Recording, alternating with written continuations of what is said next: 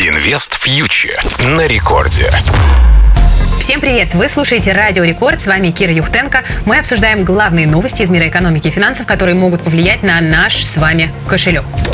Итак, начинаем по традиции с рубля. А для него у нас прошла очень даже хорошая неделя, потому что российская валюта более чем на 2,5% к доллару укрепилась до уровня 92,5. Причины тут довольно просты. Работают меры президента по увеличению продажи валюты экспортерами на внутреннем рынке. Также конец октября – это исторически сильный период для рубля из-за периода налогового. Ну и тут не стоит забывать про повышение ставки от ЦБ. Высокая ставка снижает спрос на импорт, ну а значит и на иностранную валюту. Банк России ставку повысил до 15 15%. Это выше ожиданий аналитиков 27 октября. Повышение произошло. Ну и меры Банка России в моменте должны дать дополнительную поддержку для российской валюты. Глава Комитета Госдумы по финансовому рынку Анатолий Аксаков прогнозирует, что рубль может укрепиться до 90 за доллар на фоне принятых правительством мер. В это действительно можно поверить, учитывая, что уже несколько месяцев подряд сальдо торгового баланса выравнивается. Ну вот пойдем ли мы ниже 90? Это вопрос открытый. Нас с вами ждет гигантский бюджетный импульс. Минфин заложил на 24 год расходы в 36 триллионов рублей. Это почти вдвое больше расходной части в среднем за последние 5 лет. И вот это будет оказывать давление на инфляцию,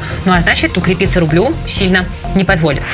Что происходит на фондовом рынке? Давайте об этом поговорим. В моменте Банк России э, рынок российский буквально-таки уронил. Индекс Мосбиржи опустился ниже отметки в 3200 пунктов. Ну, тут все логично. Повышение ставки – это всегда негатив для фондового рынка. Новых драйверов для роста у рынка пока нет. Нефть у нас застыла в ожидании, что конфликт на Ближнем Востоке может продолжиться. Рубль укрепляется, ЦБ повышает ставку. То есть причин для роста сейчас, ну, объективно нет. Это не значит, однако, что они не появятся. Тут у нас Лукойл объявил дивиденды за 9 месяцев этого года. Доходность к текущим ценам около 6%, но тут надо понимать, что дивиденды оказались чуть ниже прогнозов аналитиков, и инвесторы решили акции немножко распродать. Хотя фундаментально Лукойл выглядит по-прежнему сильно и может свой рост продолжать. Ну и не нужно забывать, что компания выплатит дивиденды за весь 2023 год. Это будет позже, да, эти выплаты придут в 2024 году, поэтому ждем дальнейших новостей от компании. Еще у нас из интересного на этой неделе отчитался Яндекс. Реакция инвесторов спокойная. Все ждут подробностей о реструктуризации компании. Пока все. Слухи да слухи, конкретики нет. Вот Forbes на этой неделе сообщил, что российский Яндекс разделит консорциум инвесторов. У каждого будет чуть больше 7% акций.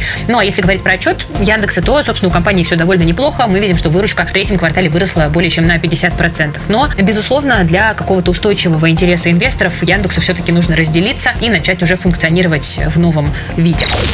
Что происходит на американском рынке? Коротко. Уолл-стрит на этой неделе на 3% падает.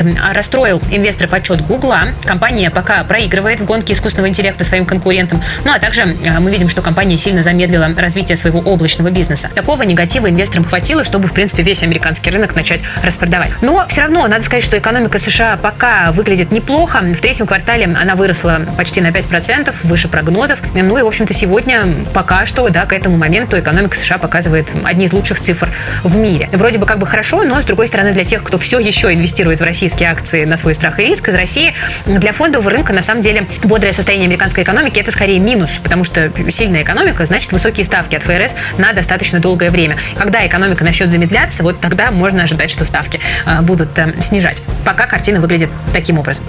Друзья, на этом у меня все. Вы слушали Радио Рекорд. С вами была Кира Юхтенко, основатель медиа для частных инвесторов Invest Future. Берегите, пожалуйста, себя, своих близких, свои деньги. Всем пока и до новых встреч.